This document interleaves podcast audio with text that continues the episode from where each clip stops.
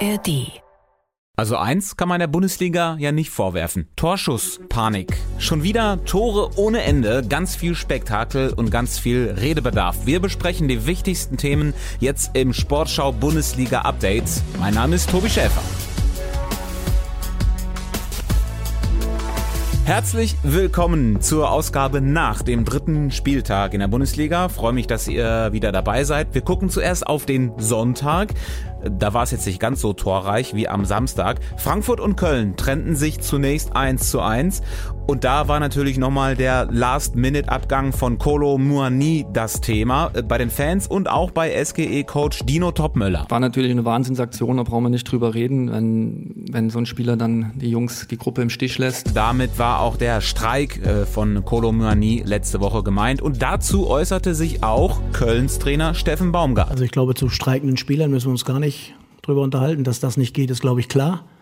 Ähm, wenn ich jetzt aber ein bisschen ausholen darf, 130 Millionen in einer Woche zu machen für einen Verein, äh, hätten wir gerne in Köln.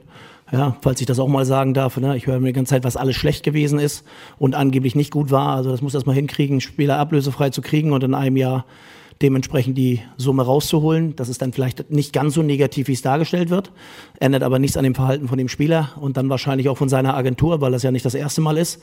Ja, dann sage ich immer ganz klar, vielleicht Augen auf bei der Zusammenarbeit mit Agenturen. Haben wir auch öfter mal ein Problem mit. Ähm, vielleicht ist das das Hauptproblem in unserem Fußball, dass du zu viele Leute hast, die dann eher den finanziellen Anreiz sehen, als dann wirklich auch die Mannschaft und dann den Club. Baumgart also mit deutlichen Worten nach äh, dem ersten Punkt der Saison für seine Mannschaft, das sei noch dazu gesagt. Frankfurt bleibt übrigens unter äh, dem neuen Trainer Dino Topmöller ungeschlagen. Von Köln und Frankfurt dann äh, jetzt aber zur zweiten Partie vom Sonntag. Union Berlin gegen RB Leipzig. Unsere Reporterin Tabea Kunze hat das Spiel gesehen. Der erste FC Union kassiert die erste Heimniederlage nach anderthalb Jahren und RB Leipzig feiert einen cleveren 3 zu 0 Auswärtssieg beim ersten FC Union. 0 zu 0 stand es zur Pause in der zweiten Halbzeit dann. Die 1 zu 0 Führung, der Distanzschuss von Simmons in der 51. Minute, die rote Karte für Unions Volland nach einem Tritt gegen Simakon, die gab es in der 64. Minute und danach spielte es Leipzig in Überzahl dann konsequent aus, konterte die Unioner zweimal aus. Scheschko mit dem Doppelschlag in der 85. und 87. Spielminute zum 3 zu 0 für Leipzig. Bei Union kam Bonucci noch nicht zum Einsatz. Die erste Heimniederlage gab es für die Eisernen 0 zu 3 gegen Leipzig. Tabea Kunze über die Partie Union Berlin gegen Leipzig. Und äh, wir bleiben in der Tabelle oben und kommen zu Spitzenreiter Bayer Leverkusen. Am Samstag hat die Werkself mit 5 zu 1 gegen Darmstadt gewonnen. Unter anderem durch einen Doppelpack von Neuzugang Victor Boniface. Äh, klar, dass er nach dem Spiel, ja, Victor Happy Face war. No, I feel happy with my, with my performance and also I have like a good team around me. You know, we have a good players also. Er ist also glücklich, auch weil er viele gute Spieler um sich herum hat, hat er gesagt. Und äh, selbst ist er natürlich äh, eine der neuen Attraktionen der Bundesliga. Das hatten viele, auch ich, vor der Saison schon vorhergesagt. Äh, ich wurde in diesem Podcast aber für eine steile These, dann sagen wir mal, fast schon gemobbt von Kollege Jens Wahlbrot. Der war jetzt gegen Darmstadt im Stadion ja, und hat sich per WhatsApp-Sprachnachricht danach gemeldet. Tobi, altes Sturmdiamantenauge. Ich muss sagen, dass ich gestern in Leverkusen wirklich schwer beeindruckt war von deinem neuen Lieblingsstürmer Boniface. Ähm, schon, schon eine gute Performance gewesen. Äh, du hast ja im, im, Podcast auch mal gesagt, dass du glaubst, der kann Torschützenkönig werden und ich habe dich müde belächelt. Ich muss zugeben, dass ich nicht mehr ganz so müde lächle. Ja. Äh, aber Torschützenkönig wird er trotzdem nicht, weil ich glaube, dass der zu viele Chancen braucht. Gestern hat er wieder siebenmal aufs Tor geschossen, insgesamt gegen Gladbach sogar elfmal. Äh, ich glaube, ähm, das ist zu viel. So viele Gelegenheiten wird er gegen andere Gegner, die noch kommen, nicht kriegen. Ähm, Girassi zum Beispiel hat insgesamt zehnmal aufs Tor geschossen in der ganzen Saison, in den ganzen drei Spielen zusammen und fünfmal getroffen. Also, merkst du selbst, ne? Ja, wir vertagen die Diskussion auf die nächsten Wochen und kommen zu einem anderen Leverkusener Torschützen. Jonas Hofmann traf zum ersten Mal für seinen neuen Club und das hat bei ihm so die Zunge gelockert, dass er nach dem Spiel sogar ein bisschen was von zu Hause erzählt hat bei unserem Reporter Torge Hidding im Interview. Ja, Jonas Hofmann, Gratulation zu einem 5 äh, zu 1 Erfolg gegen Darmstadt. Gratulation auch zum ersten Tor für Bayer Leverkusen. Ist das so ein Tag, den man sich im Kalender anstreicht? Ja, äh, natürlich. Äh, ich habe jetzt keinen Kalender äh, äh, an der Magnettafel zu Hause hängen, aber ähm, das wird auf jeden Fall ewig in Erinnerung bleiben. Ja, und dann stellte sich äh, natürlich auch wieder die Frage, kann Bayer Leverkusen in dieser Saison dem FC Bayern gefährlich werden? Die Antwort gibt es vielleicht schon am nächsten Spieltag nach der Länderspielpause, denn dann treffen die beiden Teams schon aufeinander. Äh, und das war auch Thema beim Gespräch von Jonas Hofmann mit unserem Reporter Torge Hidding. Jonas, drei Siege, in drei Spielen. Da steigt die Erwartungshaltung. Die Fans haben nach dem Spiel schon gesungen, zieht den Bayern die Lederhosen aus. Wie gehen Sie um mit dieser gestiegenen Erwartung? Ja, wir, wir bereiten uns äh, darauf vor. Ähm, jetzt äh, gehen die Nationalspieler erstmal äh, äh, ihr Land vertreten und äh, wenn wir wiederkommen, bereiten wir uns, bereiten wir uns auf Bayern vor. Ähm, klar ist das, äh, wird das, glaube ich, ein Topspiel werden und ähm, da werden viele Leute drauf schauen, aber ähm, wir freuen uns drauf. Das, ist, äh, das war das Ziel vor diesem Spiel heute mit neun Punkten nach München zu fahren und ähm, wie gesagt, wenn wir wieder alle da sind, äh, planen wir was für München. Haben Sie das Gefühl, es kann in dieser Saison was Großes passieren? Das Gefühl habe ich auf jeden Fall, sonst wäre ich nicht hier. Äh, das Gefühl haben, glaube ich, äh, ganz viele und Deshalb sind wir jetzt, glaube ich, auch so gut gestartet, weil da, weil da jeder dran glaubt, weil da jeder dran zieht, äh, jeden Tag im Training äh, alles umsetzt, was der Trainer fordert, Gas gibt.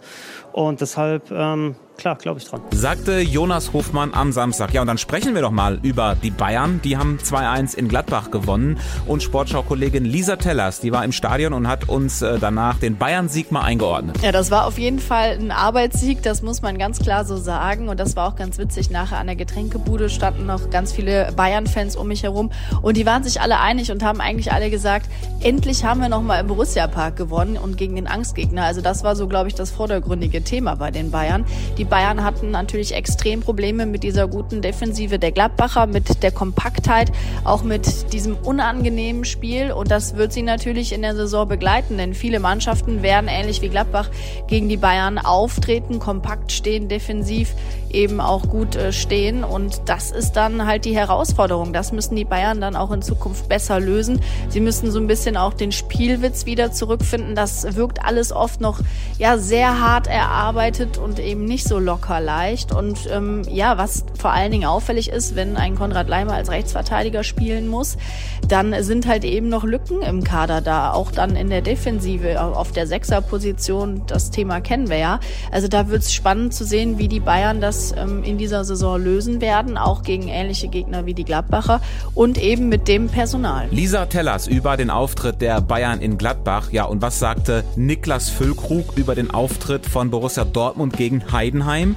Äh, Füllkrug ja zum ersten Mal im BVB-Trikot im Dortmunder Stadion, wo es nach dem Spiel aber ein Five-Konzert für die Mannschaft gab. Ja, aber ist auch ein Stück weit verdient. Also ich glaube, dass wir, dass wir ähm, den Fans heute einfach einen Sieg bescheren hätten können, ähm, gerade nach der ersten Halbzeit wo man mit 2-0 dann in die, in die Pause geht, ähm, wäre das eigentlich nicht möglich gewesen, überhaupt dieses Spiel noch äh, unentschieden zu spielen. Und deswegen ähm, muss man sich das dann auch mal anhören. Borussia Dortmund also nach dem jetzt auch nur 2 zu 2 gegen Heidenheim mit einer großen Unwucht im Saisonstart. Äh, das wird eine etwas unruhige Länderspielpause. Und ich sag mal so, in Bremen hätte Füllkrug am Wochenende mehr Spaß gehabt. Werder schlug nämlich Mainz mit 4 zu 0 und holte die ersten Punkte der Saison. Dabei hatten wir in diesem Podcast Werder ohne Füllkrug eigentlich eine schwierige Saison vorhergesagt. Aber Bremens Trainer Ole Werner hat ihn fast gar nicht vermisst. Es sind andere Spieler da, jetzt Jetzt äh, arbeiten wir mit anderen Spielern, die haben auch Potenzial, äh, die haben auch schon nachgewiesen, dass sie es können. Andere sind jung, haben vielleicht ein bisschen mehr Platz für Entwicklung jetzt auch. Ähm, das ist einfach äh, das, was sowas immer mit sich bringt, ein bisschen Veränderung.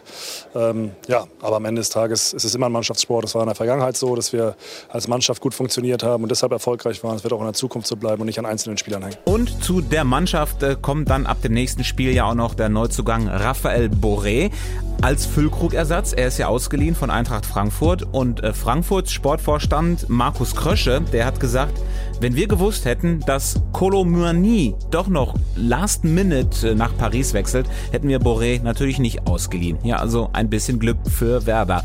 Äh, was hatten wir noch am Wochenende? Hoffenheim besiegte Wolfsburg, Augsburg und Bochum trennten sich unentschieden und der VfB Stuttgart schoss den SC Freiburg mit 5 zu 0 ab.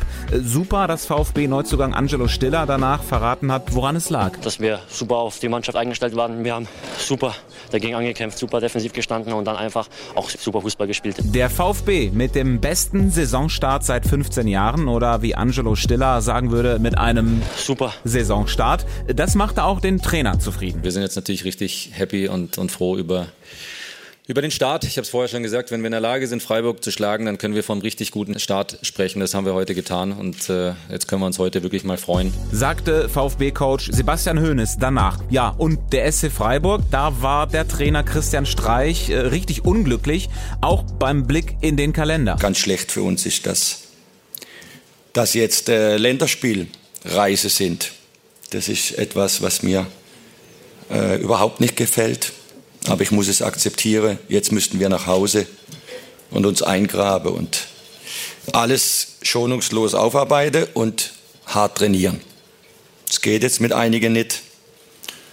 Dann müssen wir es mit denen machen, die hier sind. Ja, und weil jetzt Länderspielbreak ist, machen auch wir eine kurze Pause bis zum nächsten Bundesligaspieltag. Das heißt, ihr könnt diesen Podcast bis dahin zumindest dann erstmal nicht hören. Dann müssen wir es mit denen machen, die hier sind.